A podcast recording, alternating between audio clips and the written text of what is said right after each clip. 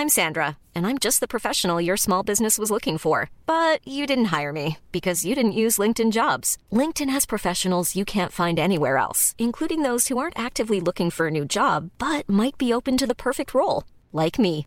In a given month, over 70% of LinkedIn users don't visit other leading job sites. So if you're not looking on LinkedIn, you'll miss out on great candidates like Sandra. Start hiring professionals like a professional. Post your free job on linkedin.com/people today. Soit.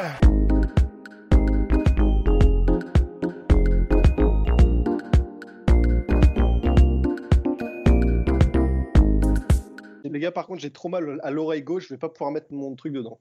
Ah, D'accord. Bon bah voilà, ça, ça va être gardé au montage. C'est magnifique. Ça te ressemble à un, un vigile de prise unique, mec. Exactement. Tout est là, bien. Bonjour à toutes et à tous, bienvenue au podcast. Station. Nous nous excusons pour la qualité bien, de la lumière parce que les reflets, le son pourri, mais nous sommes, euh, bah, nous C'est sommes pas- à c'est parce que l'arrache. t'as pas de lumière qui vient de devant. complètement, c'est entièrement d'accord. Mais là, si vous, si vous avez connaissance des conditions dans lesquelles nous enregistrons ce podcast, voilà. Bref. Trêve de plaisanterie, UFC 238, le sacre de Anaïs Cerudo. On va commencer par le main event. Cerudo qui a d'abord pioché dans le main event, euh, dans le premier round, pardon, où euh, bah, il se faisait complètement laminer avec les leg kicks de notre cher Marlon Moraes. Et il a su faire les ajustements nécessaires à partir du deuxième round pour faire parler son dirty boxing et sa pression de tous les instants pour finir le dangereux brésilien. Une victoire somptueuse avec des pronostics de Polydomso toujours plus parfaits, à savoir un 3 sur 3 des enfers. Polydomso qui a gagné sur Between, nous ne faisons pas de pub, pas moins de 120 000 dollars puisqu'il avait parlé la modique somme de 15 000 dollars grâce à l'argent de YouTube. Bravo Avec ça, on va peut-être on va peut-être enfin pouvoir s'acheter des micros avec ça. Euh, non, mais faut pas pousser non plus, tu vois. non, mais regardez bien ma gueule parce que vous avez pu la voir. Parce que... Regardez bien cette femme. Profitez-en bien parce que c'est le dernier podcast avec l'argent que je me suis fait là. Bon alors Polydomso, alors, bah, je suis. on prend l'oracle. C'était un, c'était vraiment un super combat et, euh, et vraiment euh, pour le coup, Cerudo, il a montré. euh, bah, je me répète un peu, mais il a montré que c'était vraiment un champion parce que il a, il a mal commencé, très mal. Moi, je, je sentais vraiment mal parti sur, le, sur le premier round. Et il a réussi à, à attendre, en fait, à faire passer l'orage parce que je pense que Moraes a, a ralenti tout seul, en fait. C'est-à-dire qu'au premier round, il était capable de, de, de répondre et de tout le temps, tout le temps envoyer ses kicks et de tout le temps être efficace. Et à partir du deuxième round, même s'il était encore efficace au début du deuxième round, il a laissé de l'espace à Cerudo. Vraiment, il s'est dit bon bah je j'ai la recette quelque part, tu vois. S'il s'approche, j'envoie mon leg kick et, et je fais deux fois en bas, une fois en haut, euh, deux fois en haut, une fois en bas. Ouais, Bah, il s'est dit euh, j'ai le rythme, donc je vais laisser passer. Et en fait, je pense que ça a été l'erreur de Moraes. Il s'est dit je vais être en croisière contre euh, contre du coup Cerudo. Ouais, Et en fait, il a laissé de l'espace et en fait, euh, Cerudo l'a endormi. Il s'est mis en gaucher pendant à peu près euh, euh, les trois quarts du round euh, 2. Et en fait, il est repassé euh, subrepticement en droitier et il a pu placer son bras arrière. Et à partir de là, c'était terminé. Quoi, parce que Moraes n'a pas su s'adapter en fait. Quand, quand il est repassé en droitier et qu'il a commencé à prendre des coups, euh, c'était la panique. C'était vraiment la panique, ça s'est vu. Quoi. Enfin, Non, mais euh, surtout qu'à la différence de Cerudo, pour ma part, après je laisserai parler euh, Rust, hein, toujours plus précis dans ses analyses, mais c'est vrai que moi j'ai trouvé que Cerudo a su faire preuve d'ajustement, au contraire de Moraes, qui par exemple, tu vois, dès le premier round, c'est- je crois que dès le premier round, il y a eu les, ces fameux uppercuts en clinch, où lui, il n'a pas su apporter de réponse, alors que Cerudo, vraisemblablement, dès le premier round, bah, il y a eu toutes ces questions au niveau des leg kicks, et il a su justement apporter cette réponse, comme le disais à chaque fois notre cher Polydomso, dès qu'il y a un mec qui apporte une question, il apporte une réponse. Et bah oui, Cerudo a su faire ça, alors que Moraes, bah, il y a eu à chaque fois ce, côté, bah, le mec ne sait pas répondre à ça, et bah effectivement, sur tout le combat, il n'a pas su répondre à ce que Cerudo apportait. Ce qui était un peu triste, parce que finalement, il termine sur cette image magnifique que nous mettrons en miniature, où euh, bah, il est complètement abattu, parce que c'est vrai que bah, son coach lui a dit, bah mec, essaye de faire les ajustements nécessaires, et lui, il n'a pas su apporter ça. Mon cher Rust, allez-y, allez-y, Ouais, bah, c'est vrai que en fait, en parlant d'ajustement, on en parlait, on en parlait avant avec Polydomso, mais c'est on En a off. l'impression que, en- bah, bah, bien sûr, tu connais, on a l'impression que dans le camp de Mark Henry, il y a plus, il y a quand même pas mal de combattants et on pense à Edson Barbosa et maintenant à, à, à Moraes. À CM Punk, Non, voilà, CM Punk Rufus Sport, hein, bien sûr, ne l'oublions pas. Mais en fait, ce sont des gens qui ont donc des armes des, armes qu'ils savent très efficaces. Et bon, bah, c'est des kickboxers tous les deux, pour Moraes et, et Barbosa. Et en fait, on a l'impression que tout marche parfaitement pour eux, mais à partir du moment où il y a un grain de sable qui se met dans l'engrenage, en fait, c'est comme si c'était sans défense. C'est-à-dire que je ne sais pas, et c'est qu'une hypothèse, mais on a vraiment l'impression que Mark Henry les fait vraiment les fait travailler de façon géniale sur leurs points forts, mais au niveau de l'adaptabilité et au niveau de euh, travailler ce qu'ils ne savent pas faire au mieux et dans le cas où il y a un problème, réussir à vraiment euh, naviguer autour et savoir faire autre chose que ce qu'ils savent faire de, de base. Eh ben, là, il y a, y, a, vraiment quelque chose qui a l'air de pêcher. Alors les gens me répondront que oui, mais dans le camp de Mark Henry, il y a aussi euh, Zabit et il y a aussi euh, Frankie Edgar, c'est vrai. On verra, on verra comment ça se passe pour Zabit. Euh, je ne sais pas si c'est quelque chose qui est inhérent du coup à ce camp d'entraînement, mais en tout cas voilà. C'était, je suis d'accord en fait avec Polydomso. Je pense que Shimon Moraes, oui, Marlon Moraes. Marlon. Marlon Moraes. A... Moraes, oui, complètement. Ah, il a été, je pense, effectivement complaisant, c'est-à-dire qu'il a vu que tout marchait très bien. Et euh, bah, il s'est dit bon bah je suis en croisière en fait, je vais rester dans ce rythme, tout marche très bien. Et effectivement, il s'est fait surprendre par un changement de rythme de Cerudo. Et euh, il a jamais finalement réussi à récupérer ou à se réadapter ou à reprendre ou à reprendre le dessus sur ce qui se passait en fait. Une fois qu'il avait la tête sous l'eau, il l'avait, il l'avait complètement. Mais surtout, ça confirme un peu ce que disait. Je sais plus si c'était Polydomso ou un combattant euh, de MMA professionnel. Excuse-moi, Polydomso. Hein. Mais c'est relativement proche. Hein, je... Exactement. je confonds. Mais c'est vrai que c'est ce côté avec les lutteurs du fait que, enfin, c'est vraiment la discipline la plus dure dans le sens où il y a le plus de compétition et cette capacité qui est vraiment incroyable à traverser l'adversité pour finalement réussir à ressortir vraiment de nulle part pour euh, bah, s'en sortir. Alors que Moraes, dès qu'il y a eu cette petite adversité, bon, on s'est dit directement, ça y est, c'est fini pour lui. Alors que Henri Cerudo, lui, a réussi justement à dépasser ça pour finalement s'imposer par Tikeo et avec un ground pound, clairement, on s'est dit, bah, dès que ça a commencé, c'était inéluctable. Bah, si, si, tu me permets, Polydomso, euh, j'interjecte très juste en disant, et, et comme tu l'as dit en fait au début, c'est parce que c'est un vrai champion dans l'âme en fait. C'est, on pense à Anderson Silva qui a réussi à sortir un triangle contre Chelsonen euh, de nulle part. On, a en fait, il y a l'élite des il y a les combattants d'élite, il y a l'élite des combattants d'élite, c'est-à-dire ceux qui vont jusqu'au title shot. Je vais, je vais pas faire de, de, de figure de style. Hein. Euh, ceux qui vont jusqu'au title shot, ceux qui sont le top 5, etc. Et tu as les champions. Et en fait, ce qui caractérise les champions, c'est ça, c'est le fait que quelle que soit la situation dans laquelle ils sont mis, euh, ils ont un mental qui est fait de telle sorte que ça ne leur vient même pas à l'idée de trouver un échappatoire et d'abandonner. Et, ils vont mettre toute leur énergie à trouver un moyen de gagner. Et c'est pour ça qu'on on reparlera peut-être tout à l'heure de Donald Cerrone, mais c'est pour ça que, bah voilà, mais c'est pour ça que Donald Cerrone peut-être n'est pas un champion en tout cas. C'est parce que non, mais vraiment c'est tout à fait objectif, j'espère, je pense. Mais c'est pour ça que Cerudo en est un c'est que Cerudo, euh, c'est un compétiteur d'extrême, d'extrême, de des extrêmes, et qu'il arrivera toujours à trouver un moyen parce que il n'a, c'est même pas dans son dans son système d'exploitation que de que de penser à s'échapper ou à une défaite quoi. Complètement. Bon, après le truc qui a pas qui a pas rendu service à, à Moraes, et c'est c'est toujours c'est un problème récurrent, c'est que quand tu es sur une série de victoires courtes, en fait, paradoxalement, tu montes plus vite au titre, mais tu es moins préparé pour le titre. C'est-à-dire euh, parce que tu as une certaine confiance en toi et, euh, dès que tu vas rencontrer la difficulté, bah, tu plus habitué. Tu vois. Et c'est vrai que le, euh, Moraes, là, ces trois victoires, elles avaient duré en temps cumulé moins de 5 minutes.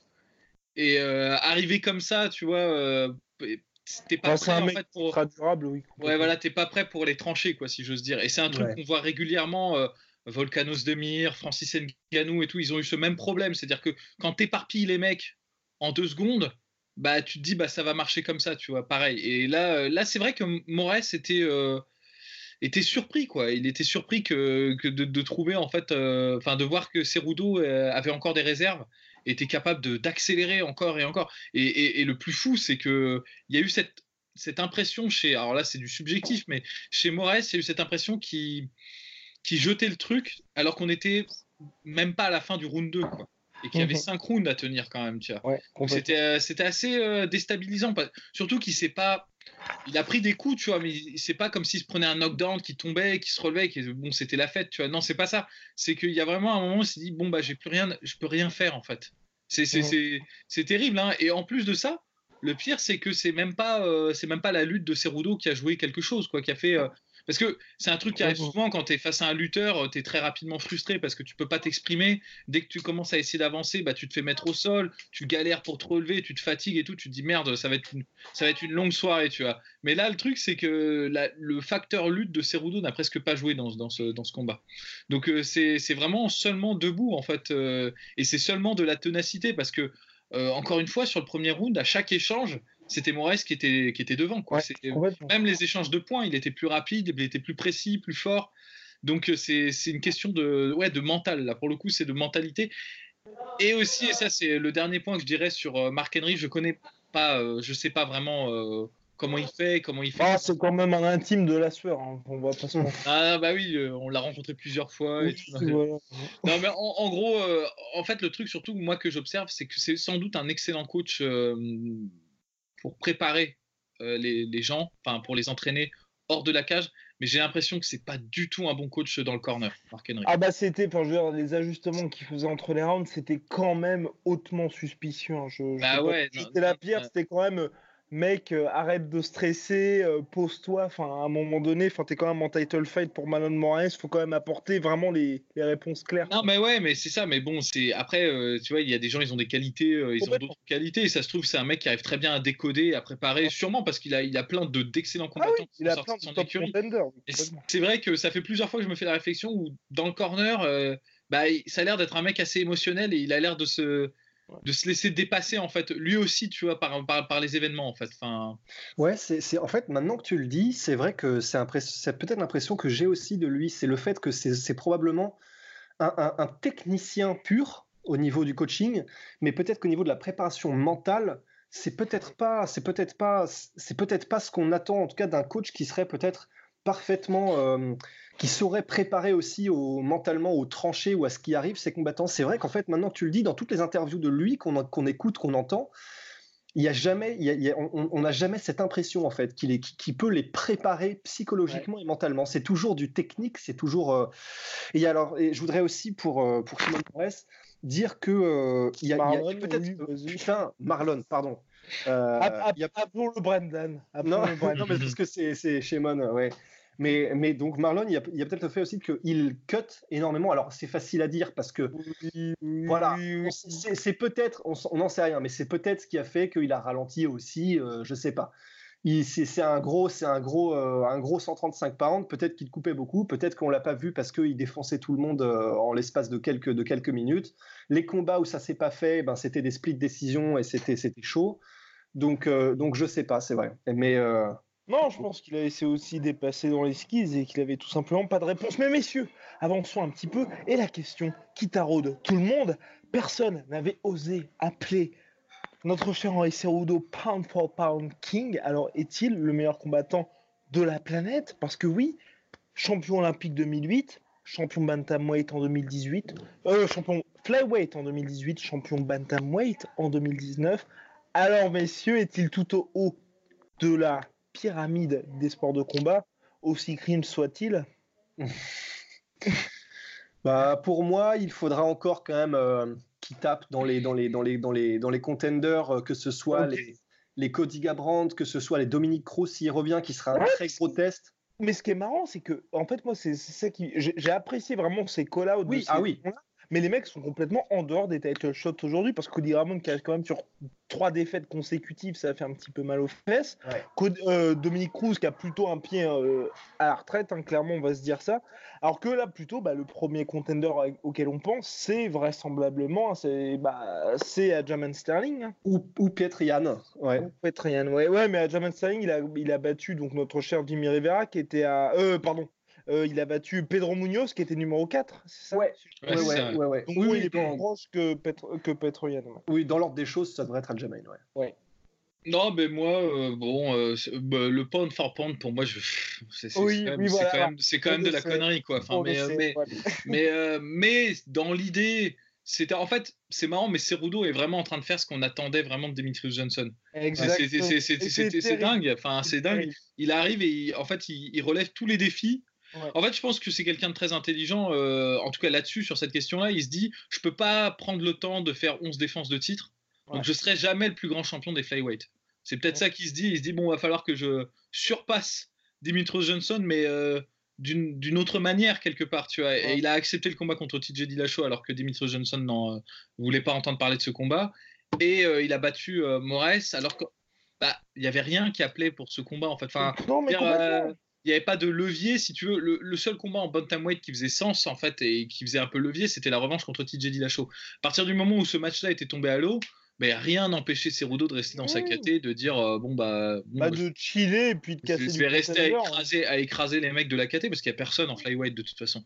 Et, euh, et peut, pourquoi pas, tu sais, il aurait pu dire je veux, je veux ma revanche contre Benavidez et tout, tu vois, genre ça aurait été la, la, la, la voie la plus facile entre guillemets c'est toujours difficile de dire ça parce que c'est des sports de combat tu vois mais mais euh, mais là il tu vois il, et pareil il, euh, il, veut continuer sur sa lancée donc euh, il, y a, il, y a, vraiment ce, ce côté là il, veut la grandeur tu vois quelque part et donc mais surtout c'est non mais entièrement d'accord. c'est entièrement respectable et, il est admirable pour ça. Après for c'est peut-être un peu dur pour Dimitrius Johnson on va encore nous dire enfin on va encore me dire que je chie sur Dimitrius mais pour moi sa streak de 3 victoires, là, ça vaut les 11 défenses de triste de Dimitrius Johnson.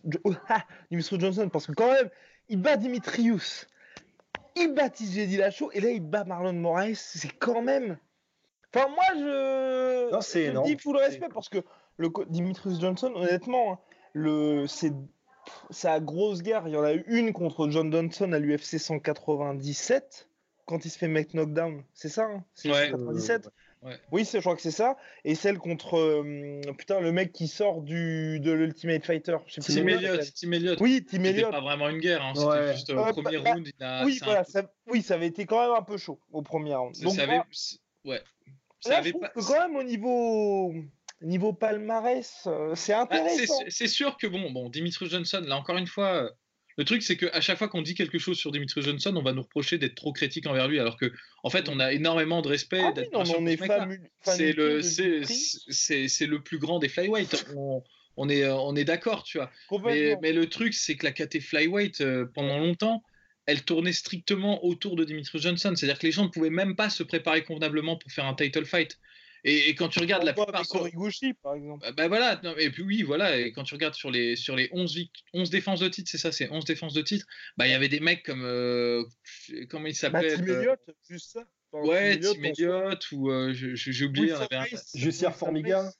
Wilson Race, Jusser Formiga, c'est des gens qui. Formiga, il l'a affronté Non, non, non, attends, non, non, non, je, crois que j'ai une connerie. Non. Si, si, Formiga, il l'a mis KO. Ah ouais? Ah ouais, ouais, Il me semble, il me semble hein, peut-être je me, je me plante, mais, mais en gros, c'est des gens qui n'auraient pas été euh, contenders dans d'autres catégories.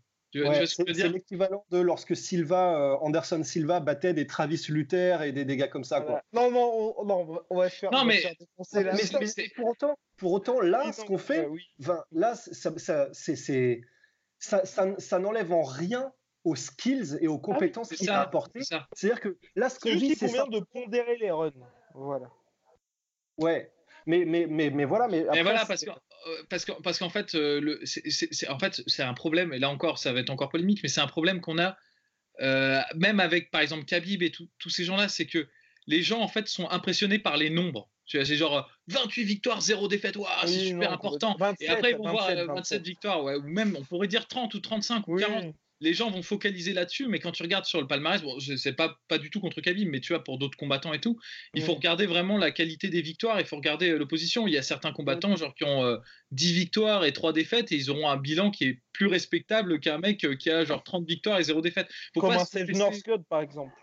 Eh, faut pas se laisser abuser par, par les nombres, en fait, et par, les, par les records, parce que ça, c'est juste de la com, quoi. C'est de, de la com. Et bah, il faut, faut avoir un peu d'esprit critique et regarder les combats aussi. Tu vois. Enfin, euh. Messieurs, du coup, après ça, euh, Pan for Pan King, oui ou non pour le cher Henri Cerudo Parce que c'est c'est la réponse que, que, tous les fans de la sueur attendent, enfin tous les followers de la sueur attendent. Alors messieurs, et puis que moi j'attends aussi parce que bon. Bah, pour moi personnellement, c'est un peu là on est, euh, il a fait des choses incroyables, mais pour moi on en est un peu au même stade que Conor McGregor, c'est-à-dire que oui il a deux titres et oui c'est un conquérant et oui il a, il a, il a fait des trucs absolument incroyables, mais pour vraiment être dans la discussion du pound for pound, pour moi, il faudrait ah défendre un peu son titre. Euh, Même la, victoire contre Dimitrius, tu te dis pas, il est devenu mais si. à la place du calife. Euh. oui, c'est dingue, oui, c'est incroyable, et oui, c'est des performances qui sont extraordinaires. Mais c'est pour moi, c'est c'est pas aussi facile que tu bats le mec qui était pound for pound avant que tu pound for pound, tu vois. C'est pour moi, c'est pas des mathématiques aussi simples. Et pour être pound for pound, faut déjà des skills, euh, vraiment toute une palette de skills dans tous les domaines. Et euh, il, est en train de montrer qu'il est bon. Hein. Il a quand même battu debout euh, Marlon Moraes. il est au sol et dans lutte. Il est, il est, probablement capable de faire jeu égal avec les meilleurs lutteurs, les meilleurs jiu brésil. Enfin, BJ Mais tu le mets où alors? Tu mets où? Pour l'instant, en fait, je le mets. bah, si on doit faire pound for pound, il est champion, il est double champion, donc peut-être dans le top 5. Moi, je, le mets... je sais pas. Ah, moi, je le mets top 3. Je le mets top 3. Ouais, en fait, mais le truc, ce qui me dérange, ce qui me dérange, ce qui me dérange, c'est sur quoi on se base, parce que oui, ce qu'il a fait est incroyable, mais pour l'instant, pour, pour moi, pound for pound, c'est quelque chose que tu, auquel tu peux prétendre quand vraiment tu t'es établi et pendant au moins un petit temps, tu vois, là, il a fait des trucs incroyables, mais sur une courte durée. Et j'attends juste qu'il qu'il écrase les, les, les, mecs qui viennent euh, essayer de lui voler son titre et qui montre qu'il y a une hégémonie qui est telle que là, euh, là tu es obligé de dire, ok, bah là, dans, dans l'ère ERE e actuel, eh ben, il n'y a, que lui, quoi. Mais pour ah, l'instant, ah, C'est pour ça que moi, je mets quatrième. En gros, je mets Cormier, Jones, Khabib. Vous changez l'ordre comme vous voulez. Hein. Et ensuite, je mets lui en quatrième. Peut-être cinquième si je mets Amanda Nunes au-dessus, tu vois. Ouais, pourquoi pas, ouais. Ouais, moi je veux pas me prononcer là-dessus parce que ces, trucs-là pour moi c'est un peu abstrait en fait. Ça, me, ça me dépasse quoi, c'est de la magie tu vois. Mais, euh, mais en revanche, euh, oui, il est impressionnant. Il est très impressionnant et on peut dire sur le facteur impression et sur le facteur défi challenge, tu vois, genre de sortir de sa caté, euh, d'affronter des mecs qui sont vraiment dangereux. Ouais, il est, bah, il est dans le top 5, quoi. Mais après, pound for pound et tout ça, j'ai vraiment du mal avec ça. Oui, non, après, on peut pas mettre oui, de, de, classement défini. On laisse ça aux experts du classement UFC. Bien, on va passer au main event. Donc c'est Sikai qui a pris tarif comme attendu contre Valentina Shevchenko qui a réussi à, à faire merveille avec ses middle kicks pour finalement placer le high kick au deuxième round qui s'est révélé fatal pour la pauvre Jessica qui a resté de longues minutes inconsciente. Donc qui perd par KO sans grande surprise pour les Damso qui avaient prévu le KO. Je m'étais dit moi euh, décision unanime mais c'est vrai que c'est vrai que bah, superbe. Shevchenko là qui voilà, il y a enfin le highlight que l'UFC attendait de sa part. Bon, bah, je sais pas ce qu'on a tiré de cette victoire, les gars, mais euh, enfin, c'était attendu, clairement. Hein. Non, non, c'est. Moi, je, je, suis, je suis furax en fait, euh, parce que à chaque fois que je, je déteste voir un mismatch. C'est vraiment un truc insupportable. Il n'y a, a, pas de. Tu vois, voir un combat où les deux ont la potentialité de gagner et ça se termine mal parce que c'est dur, parce que c'est une guerre, il n'y a pas de difficulté. Enfin, c'est pas. Ça, ça, me, ça me choque pas, mais voir une personne qui a rien à foutre dans le même octogone. Et là, c'est deux fois avec, avec Shevchenko. ça, commence, vraiment à faire chier, tu vois, parce qu'en fait, c'est juste, ils veulent vendre Shevchenko, tu vois, mais euh, quelque part, mais, mais j'en ai rien à foutre, on joue pas avec la santé des gens, parce que Jessica Hay, avec tout le respect, hein, euh, je, ne veux pas euh, être méchant envers elle, avec, elle parce que bon. Elle a ton numéro 06 77. non, mais voilà, c'est une fille, euh, c'est une fille bien sûrement et tu vois, elle, mérite toute l'admiration possible parce qu'elle a le courage de, rentrer dans l'octogone et tout ça, mais elle avait rien à faire en face de, de Shevchenko quoi. Elle sait pas. Elle sait pas se battre cette meuf. Je suis, désolé, c'est triste, mais tu la vois bouger, tu la vois faire un pas chassé, tu sens qu'elle a, a pas le truc, tu vois. Genre, elle a, elle a pas le truc. Elle fait constamment le même truc. C'est genre euh, jab, jab, mais sans insister sur le jab, sans feinte, sans rien, et puis balancer l'overhead end constamment à chaque fois.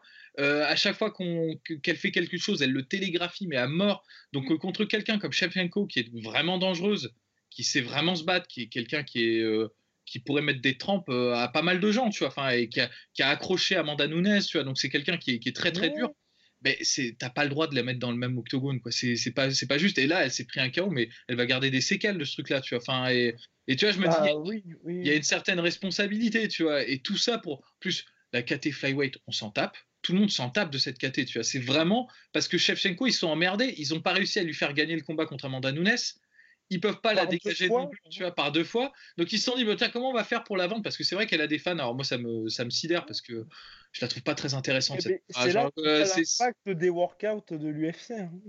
Non, mais, mais bon, voilà, tu vois, ils se sont dit, bon, qu'est-ce qu'on va faire? Ben, Ils ont fait comme avec la boxe. Ils ont pris, euh, ils ont pris des gens euh, qui, qui étaient pas très bons et ils les ont mis en, en face d'elle, tu vois. Et ça, moi, moi ça, ça m'insupporte en boxe et j'espère qu'ils vont pas prendre ce pli-là en MMA parce que c'est c'est une critique qu'on pouvait pas trop trop faire pour le moment euh, au MMA, mais là s'ils commencent à prendre cette voie-là, je trouve ça vraiment inquiétant, tu vois. Et ça ça m'a vraiment fait chier. Et puis si Shevchenko elle est pas foutue de gagner le titre en bantamweight, bah tant pis pour elle, tu vois. Genre, c'est, ça fait chier, tu vois. Enfin, ils, ils veulent supprimer la catégorie flyweight des mecs alors qu'il y a des, il y a des combattants et ils nous font une catégorie. Franchement, je vous, je vous invite à hein, regarder le, le top 10 de la catégorie flyweight, vous allez vous marrer quoi. As déjà. Ah mais mec, attends, non seulement ça, non seulement ça, mais si je me souviens bien et que je dis pas de conneries, mais ce que j'y étais ce matin, si, tu vas sur les rankings, les classements de l'UFC, euh, ça va jusqu'au top 15 pour toutes les KT. Et ben en flyweight féminine, ils en ont tellement pas assez qu'en fait ça va jusqu'à 12 et après ils arrêtent. Ils ont personne. comme les fédéraux. En fait, c'est là où j'allais aller euh, avant que Polydonso s'y engage. Mais c'est le fait que déjà à la base, avant même de parler de Shevchenko et de tout ça, qu'est-ce qu'on fout avec une KT flyweight C'est-à-dire que qui a eu l'idée, pourquoi? Et qu'est-ce qu'on fait là-dedans? Parce que c'est vrai que les Cachoeira et les Jessica High, clairement, bon bah là, si tu veux pas un drapeau rouge pire que ça, euh, qui te montre que ça va être ça et ça va être que ça, à moins de faire des rematchs à répétition contre Jedrzejczyk, et encore, même Jedrzejczyk s'est fait poutrer. Donc, si c'est que ça dans cette catégorie et qu'il n'y a même pas assez de coffres pour avoir un putain de top 15, eh ben, qu'est-ce qu'on fait là en fait C'est-à-dire que je suis d'accord, on, on veut supprimer la catégorie flyweight des mecs. Bon. I'm Sandra, and I'm just the professional your small business was looking for. But you didn't hire me because you didn't use LinkedIn jobs. LinkedIn has professionals you can't find anywhere else, including those who aren't actively looking for a new job but might be open to the perfect role, like me. In a given month, over 70% of LinkedIn users don't visit other leading job sites. So if you're not looking on LinkedIn, you'll miss out on great candidates like Sandra. Start hiring professionals like a professional. Post your free job on linkedin.com/people today. Bah, si jamais il y avait quelque chose derrière et qu'il n'y a pas assez de parce que c'est là où du marché aussi, hein, qu'il n'y a pas assez de viewers, qu'il n'y a pas assez de gens qui regardent, que ça n'intéresse pas, que ça passionne pas les foules, bon, pourquoi pas? Ça, ça fait chier parce qu'il y a énormément de talent et de technique dans cette catégorie. Pourquoi pas? Mais dans le même temps, vouloir créer une catégorie euh, avec un champion qui clairement va écraser des canettes euh, pendant, tout, pendant tout son règne, mais quel est l'intérêt? Vraiment, quel est l'intérêt? Et c'est vrai que je rejoins, je rejoins le coup de gueule de Polydomso. C'est là vraiment ce, différentiel technique entre Jessica Ai et Shevchenko. Vraiment, c'était, c'était, c'est presque, ouais, c'est pas criminel, mais euh, ouais, enfin, c'est bah, quand même, c'est hein, jeté au lion. C'est parce que bon, là, quand même, la technique sur laquelle elle se fait surprendre, c'est vraiment le truc que tu apprends au bout de 6 mois de boxe taille, quoi. Tu vois, genre bah deux middle et un high kick, euh, c'est euh, bas, bas, haut, tu vois. C'est, en plus, en plus, euh, en plus, bon, Shevchenko, c'est bon, faut dire que c'est un assassin. C'est, un non, non, non, elle est très, très fort. Bien sûr. Et, et je, mais là où je veux en venir, c'est que évidemment, c'est un assassin, mais c'est, de classe mondiale. C'est, une, une, une, une, une boxe style incroyable. Mais c'est vrai qu'au bout de 30 secondes, mais vraiment littéralement 30 secondes de combat, quand tu t'es déjà pris deux énormes middle kicks sans, faire, aucun, sans faire aucune adaptation, en faisant. Alors, ses coachs ont dû lui dire euh, bon, bah alors surtout, il faut vraiment bien que tu te décales à chaque fois vers la gauche parce que sinon tu vas vers le côté fort de Shevchenko et comme ça tu vas éviter les kicks. Mais elle le faisait de façon tellement robotique et, de façon tellement télégraphiée. Juste, elle marchait vers la gauche, donc c'est pas compliqué de prendre le rythme et de lui en caler. C'est ce qu'a fait Shevchenko. Et c'est vrai qu'en fait, ça fait, ça, fait, ça fait mal de voir euh, un, niveau, un tel différentiel technique qui mmh, mmh. forcément, enfin, au bout de, ouais, voilà, littéralement, au bout de 20 secondes, en fait, tu savais que ça allait être un massacre, quoi. Après, quelque part, c'était comme les défenses de ceinture de Chris Saber avant qu'Amanda Nunes ne monte. Hein. c'est aussi l'UFC qui essaye de créer. Si on en avait parlé, je crois, avec Cross ou avec Polydomso, c'était le côté. Euh, bah, ils ont certainement dû faire leurs, leurs, études marketing et voir que effectivement quand ils mettent tout title fights, bah, ça fait plus vendre que Henri Cerudo, Marlon Moraes et Tony Ferguson, Donald Cerrone en common event. Ce qui est triste, hein, je suis euh, entièrement d'accord. Hein. Pour, être tout à fait cohérent, je trouvais ça pas drôle et je trouvais ça insupportable aussi quand c'était Cyborg euh, qui mettait des, des taquets à des, à des newcomers. Hein. C'est pareil, c'est le même problème. Mais le truc, c'est que bah, ils ont, là, on se retrouve avec deux catégories féminines qui servent à rien. Tu vois. Genre, je suis désolé, mais featherweight et flyweight, il n'y a personne. Euh, y a, ça, ça, en plus, ça, tourne autour de Cyborg et de, euh, et de Shevchenko. À partir de, on le voit bien avec les featherweight, depuis que Cyborg a perdu et que Nunes veut plus y retourner, bah, cette catégorie, elle a disparu. Elle a disparu des radars, tu vois. Tout le monde s'en tape, tu vois. Et bah, ça va faire pareil. Si jamais Shevchenko elle perd ou il lui arrive un truc et machin, bah, ils pourront plus rien faire avec cette catégorie-là.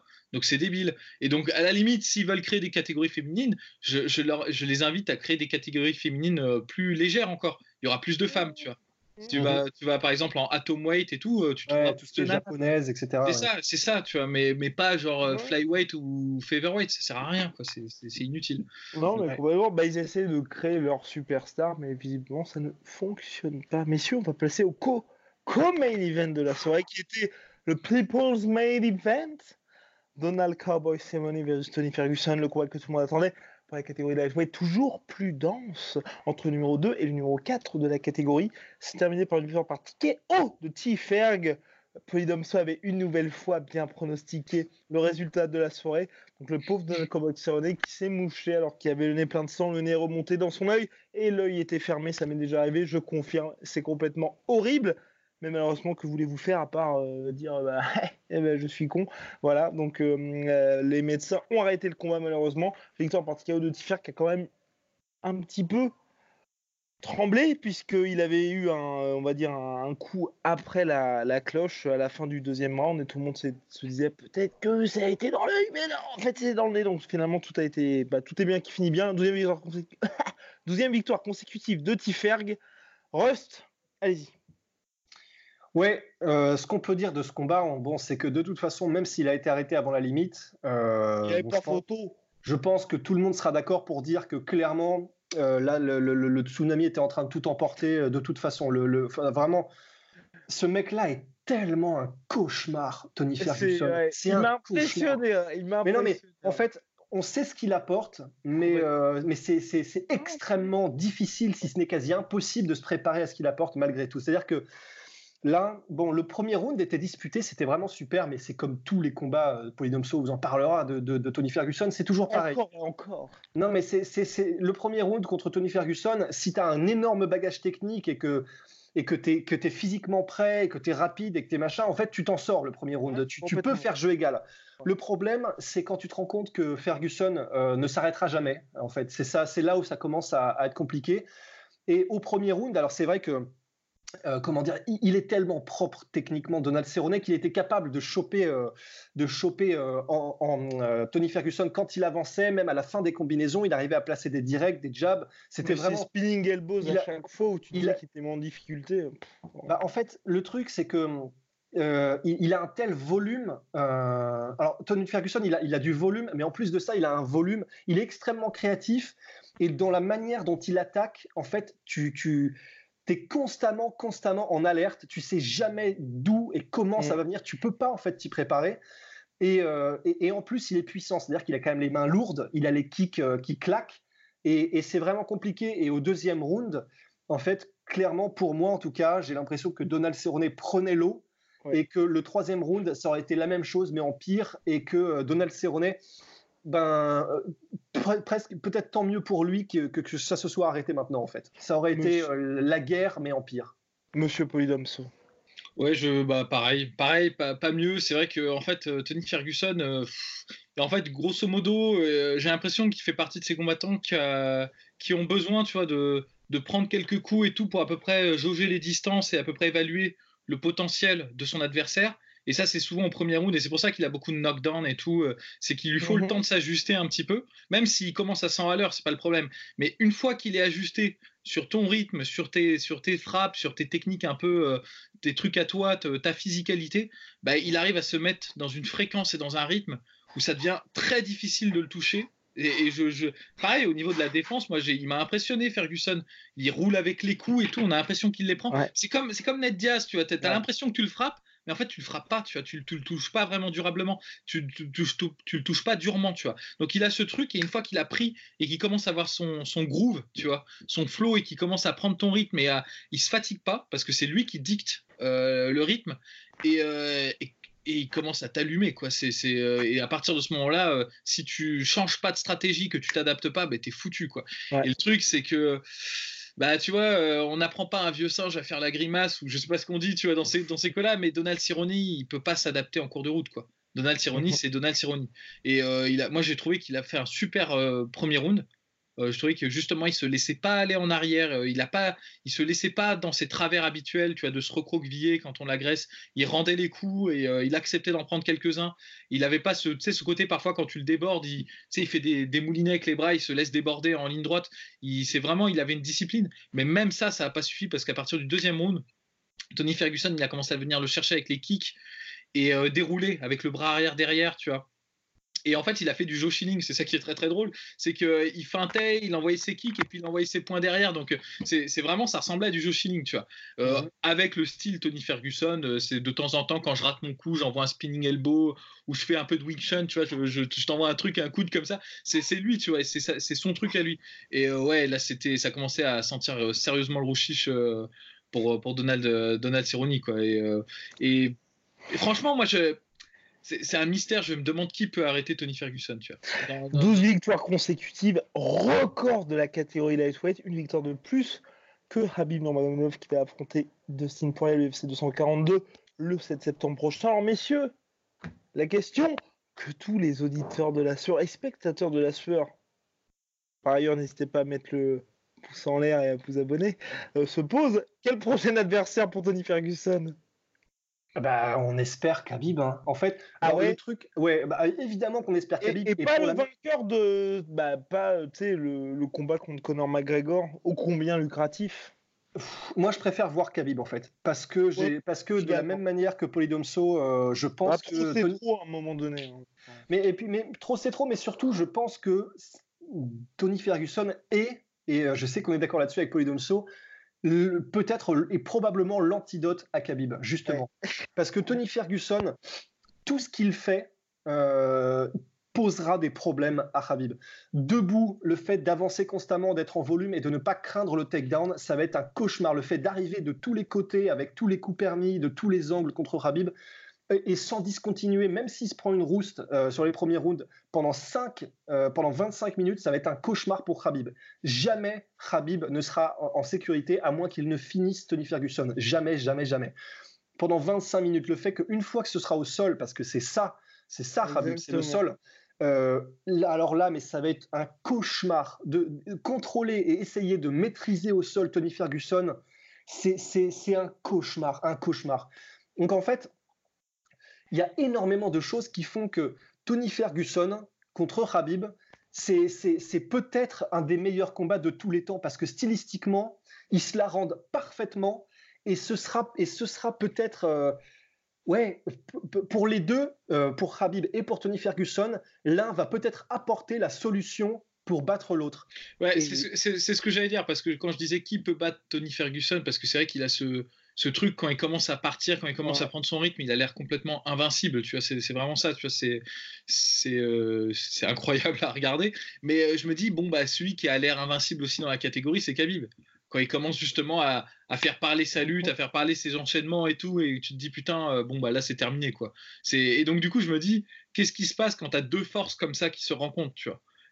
Moi je suis trop curieux, j'ai envie de savoir en fait. C'est Superman contre Sangoku, tu vois, on a tous envie de savoir quelque part, tu vois. Genre, et, donc voilà, tu vois, genre, oui, euh, Khabib a les armes pour battre Tony Ferguson, ça j'en suis persuadé, et Tony Ferguson a les armes pour battre Khabib, j'en suis persuadé aussi. C'est donc du coup c'est pour ça que le match il fait saliver. Moi, au-delà de ça, je pense que surtout Tony Ferguson il mérite son title shot. Donc si Dustin Poirier bat Khabib, euh, je préférerais que ce soit Dustin Poirier, euh, Tony Ferguson. En fait, tout va dépendre du, euh, du, du, match pour le titre qui va se dérouler cette année. Ouais. Donc au mois de septembre, Polydomso, va falloir répondre parce que allez, je, je, sens, je sens les questions arriver. Qui est Son Goku Qui est Superman? J'en sais rien. Non, bah j'aurais dû dire Sangoku contre Bizarro alors. Et du coup, Bizarro, c'est Tony Ferguson. Ah, pas mal, hein. Euh, non, et en revanche, j'annonce, j'annonce pour le combat euh, Tony Ferguson. Euh, attention, attention. de, Dustin, Dustin Poirier Khabib parce que j'ai vu qu'il y a des gens qui. On va en reparler, on va en reparler. Non, non, mais j'annonce, j'annonce que je ferai un article d'analyse. Oh.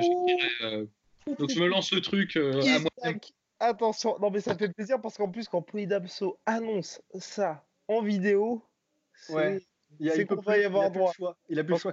C'est pour ça, je, je, me quand on parle juste et quand on n'enregistre pas, on, vous le dit clairement, on peut s'asseoir là-dessus. Bien. juste pour, pour, pour, Tony Ferguson, il a précisé aussi dans, son, dans, son, dans sa conférence d'après-combat que lui, il voulait maintenant en fait être beaucoup plus actif. Alors je sais pas ce que ça veut dire.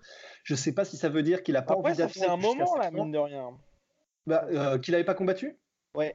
Ouais, ça bah, fait, depuis octobre dernier. Hein, ça fait énormément longtemps. Il a dit lui-même qu'en fait, euh, évidemment, comme tous les combattants, euh, il était il y a quelques années de ça euh, habitué à combattre beaucoup plus chaque année. Et là, il a, il a envie de, En plus, donc non seulement ça, c'est un Tony Ferguson qu'on vient de voir qui n'a pas combattu depuis un an, un Tony Ferguson qui en plus a le rythme de plusieurs combats d'affilée. Alors là, mais je ne sais pas à quoi ça ressemble, mais ça, doit être, ça doit être une boucherie. Après, le problème, c'est qu'il est quand même. Euh, enfin, moi, le, problème aujourd'hui avec Tony Ferguson, c'est ce qu'on dit avec Polydomso et avec Rust aussi, c'est qu'il est finalement trop fort pour les contenders habituels. Et là, aujourd'hui, il faut presque juste le title shot contre Habib pour ensuite pouvoir lui offrir finalement un second run. Parce que là, bah, par exemple, là, il a, il a brisé le run de Donald Cerrone. C'est presque injuste pour Cowboy parce que finalement, il a toutes les qualités pour mériter Cowboy d'avoir un petit peu plus que trois semaines de pause pour se retrouver face à un monstre comme ça. Mais calendrier de l'UFC oblige, pay-per-view de l'UFC oblige, il fallait un combat qui fasse un peu vendre et que les, bah, on va dire les fans se disent, bah, je vais voir l'UFC 238. Donc ils l'ont sacrifié quelque part. Et c'est triste de dire un Ferguson qu'il ait besoin d'affronter un mec comme Cowboy qui est hyper dangereux quand même. Il a perdu un œuvre, mais c'était quand même dangereux pour lui. Et deux, de voir Cowboy une nouvelle fois se faire battre bah, clairement à la régulière, il n'y a pas de souci là-dessus. Mais euh, face à un mec bah, qui, ne mérite qu'un combat contre le titre et de surcroît un combat contre Rabib. Mais, c'est intéressant parce que justement, euh, on a eu cette discussion il y a quelques, il y a quelques semaines de se demander si c'était le nouveau cowboy, si c'était euh, ça y est, on a enfin un combattant différent qui est peut-être pour le titre le mec qu'il nous fallait depuis des années, etc.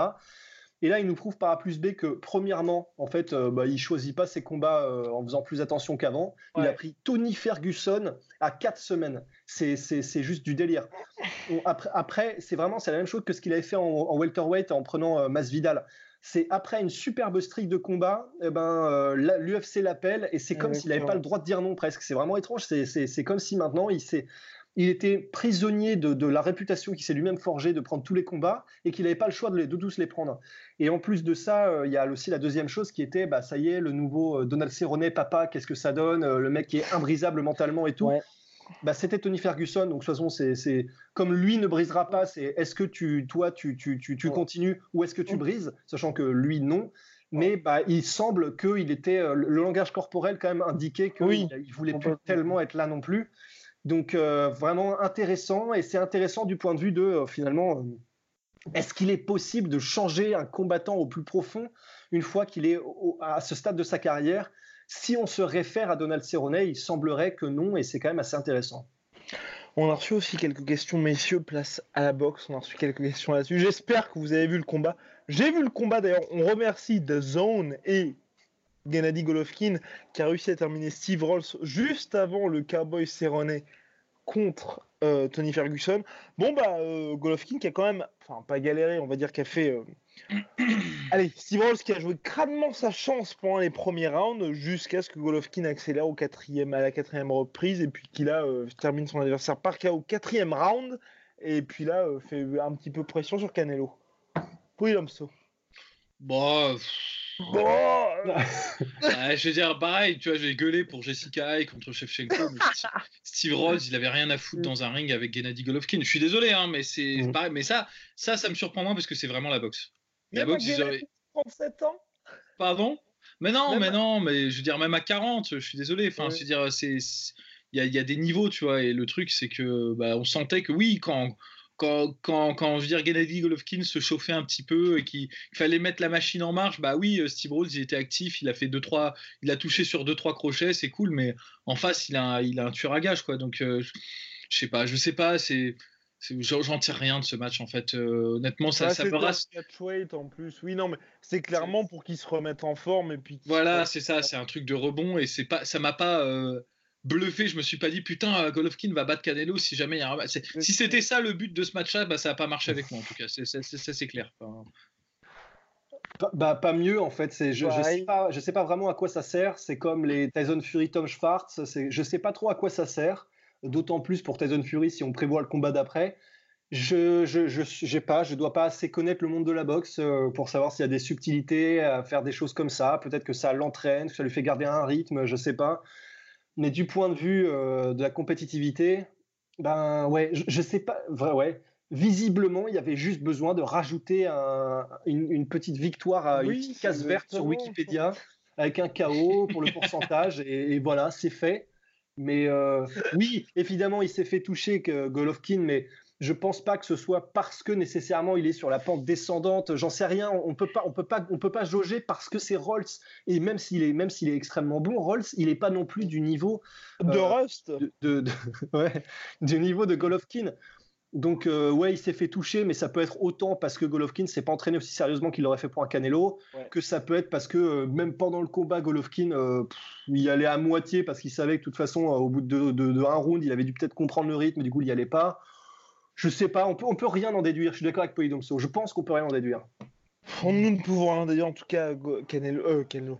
Golovkin qui a dit après le combat qu'il voulait affronter Canelo pour un troisième combat. Messieurs, il y a une question là sur qui a été particulièrement intéressante. Je ne me souviens plus du nom de la personne puisque je n'ai pas mon portable, mais je me suis dit que ça ferait un bon extrait là sur puisque on se lance dans le putaclic depuis quelque temps et ça peut être intéressant.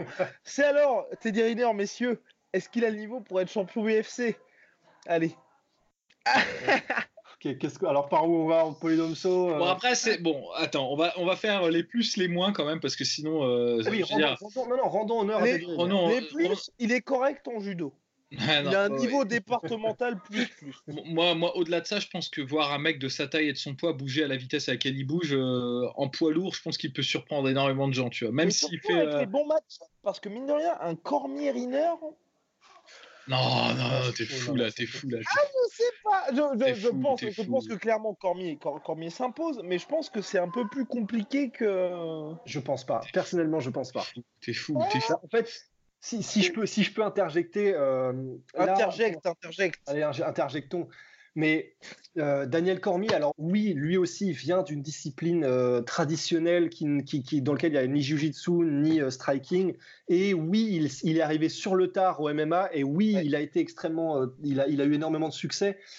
Après, bon, bah déjà, si Teddy Riner arrivait maintenant à l'UFC, donc si c'est ça l'histoire, c'est-à-dire si Teddy Riner arrive maintenant, qu'on lui donne genre un ou deux ans pour s'entraîner, euh, déjà, premièrement, le judo et la lutte, je pense pas que ça se traduise du tout de la même manière en MMA, euh, que ce soit au niveau de, l'utilisation des grippes qui est prégnante au judo et pas du tout, du tout autant en lutte, euh, que ce soit freestyle ou gréco-romaine. Donc déjà, il y aurait pas mal de, pas mal d'agencements à avoir à faire là-dessus.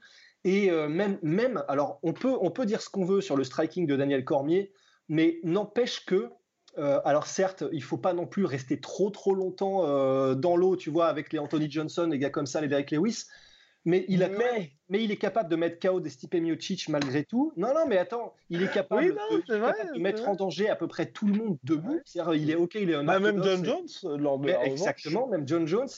Donc, et, et, c'est un artiste martial complet maintenant. C'est-à-dire qu'il est vraiment capable de, transitionner de, de, de, de, On va dire, bah, double champion. Non, mais voilà. Donc, alors, si la question c'est Daniel Cormier, déjà là, je, pense qu'il faut pas non plus euh, se bercer d'illusions. Mais pour ce qui est du MMA, il pourrait, de toute façon, un athlète de ce calibre, de là, de, calibre de terrier, il peut tout faire. C'est comme les. Il serait obligé de cuter quand même aussi. Oui, parce qu'il fait, euh, je crois, 130. Donc, euh, il serait obligé de cuter, mais c'est du même ordre, du même ordre d'idée que les, athlètes de football américain qui, qui, transitionnent MMA et qui y arrivent. C'est pareil, Ted c'est un tel athlète que de toute façon, il peut tout faire et il peut modeler son corps de la manière qu'il veut mais je, il, faudrait, il faudrait quand même pas mal de temps pour que la transition se fasse. Et euh, oui, ce serait intéressant s'il y a ce temps à disposition et s'il s'y met. Mais là, tout de suite, maintenant, si on lui donne euh, un an d'entraînement et non, oui, non, c'est juste. Oui, non, faut lui laisser, le temps de se développer puisqu'il est mais en, 89, hein, on rappelle. En, plus, il y a toujours un énorme mystère euh, avec les gens qui viennent du, judo, de la lutte des styles de préhension, c'est comment est-ce qu'ils abordent le striking en fait. Comment est-ce qu'ils abordent le fait de prendre des pains dans la gueule, tu vois pour le dire euh, simplement, tu vois. Il y a des gens, ils se révèlent très très durs. Tu prends un mec comme Cormier, bah ça, tu pouvais pas le deviner avant qu'il commence, mais il est dur, il peut prendre des coups, il peut en rendre, il euh, n'y a pas de souci. Il y a des gens, en revanche, euh, ils sont allergiques aux coups, quoi. Tu veux dire, ils, Ouais, Attends, et Brock Lesnar quand même, il est dur. Hein. il, est dur, il est dur, mais, tu, il est dur, mais tu sens par exemple contre Ken Velasquez qu'il aime pas prendre des coups. Tu vois. Il est dur, voilà, mais, tu vois, par exemple, t'en sais rien, ça se trouve, euh, ça se trouve, Teddy Riner, il a, il a une glace jaune, tu vois, il se prend, euh, il se prend juste un jab, il s'effondre. On n'en sait rien. Peut-être qu'en revanche, c'est, euh, c'est genre la réincarnation de Mark Hunt, tu vois, genre bon, Mark Hunt n'est pas mort, hein, je dis juste, mais il pareil, tu vois. il a une mâchoire en acier, et il envoie des coups de ouf. On n'en sait rien. Donc il y, y, a des mystères. On peut pas dire comme ça ouais, il va tout déchirer, tu vois. C'est vrai qu'il a un potentiel athlétique de malade. C'est vrai qu'il est dans une des catégories où ça pourrait être possible. Parce que si par exemple on refaisait un peu la même histoire mais en welterweight, en middleweight, tu dirais tout de suite non, c'est impossible. C'est pas possible de faire une transition comme ça dans ces conditions-là, tu vois. En revanche, en poids lourd, c'est possible. S'il fait ça non-stop pendant deux ans et qu'il fait que que s'entraîner en striking et tout, il a déjà un tel bagage athlétique et quand même le judo, c'est quand même vraiment super intéressant parce que ça donne pas mal d'armes qui sont assez inhabituelles, surtout en poids lourd. Donc il peut faire pas mal de tripes et de trucs contre la cage. Et même, il a déjà un jeu de soumission qui est existant, tu vois peut-être pas au niveau de ceux qui font du grappling depuis longtemps, certes, mais il a déjà, il a déjà une base solide, tu vois, dans, dans ce, dans ce domaine-là. Donc, ça, ça, serait possible, mais, mais c'est tout ce que je peux dire. C'est possible éventuellement. Mais je peux pas dire, ouais, il va tout déchirer. Quoi. Ça, ça, ça j'en sais Il y, a trop d'inconnus et il y a trop d'inconnus pour, le, pour une transition dans le MMA mm. pour qu'on pour qu'on puisse dire quoi que ce soit de façon sûre et certaine. Quoi. Pas de souci. C'est juste que vous ne savez pas ce que je sais, mais bon. mais bon, mais bon, tant pis. Tant pis, enfin bref, messieurs, on essaiera de se retrouver dans le courant de la semaine pour un prochain épisode. En tout cas, j'annonce teasing. Mardi soir, Mansour Barnaoui. Mercredi soir, Lucas Ballot. Vendredi soir, 24 heures du Mans. On ne sait pas d'où ça sort, mais ça va sortir sur la sueur. Et Rust, je crois qu'on a en préparation un sacré reportage, non? Ouais, euh, bah, ça fait un bout de temps qu'il est en préparation puisque ça date, ça date de Vegas. Mais dites-vous bien que ça prend des plombes, mais des plombes à éditer cette merde. Donc dites-vous euh, bien qu'on est en course pour les Oscars, enfin les Césars. non, non, mais ça, ça, prend des plombes. Il est terminé. Maintenant, on en est juste aux derniers ajustements et euh, vous allez. J'espère que j'espère que ça vous décevra pas, mais je pense pas parce que ça va être vraiment intéressant et vous allez apprendre un max de trucs dans ce documentaire. Un max. Et du, reste, et du reste, pour finir le podcast, Polydomso a déjà donné son accord. Le 22 juin prochain, il y a le Glory, messieurs. Alors, est-ce qu'on s'y retrouve? Est-ce qu'on s'y retrouve avec vous aussi, fan de la sueur? Enfin, follower, enfin, éditeur de la sueur Rust, alors, est-ce que ça euh. vaudrait pas un petit déplacement du côté de Paris? Bah, Il se trouve que j'ai déjà pris mes billets pour Paris à cette période-là. Donc, oh. euh, je suis non seulement chaud, mais, mais si c'est avec mes deux compères. Hein oh, formidable. Allez, à la prochaine. Soit.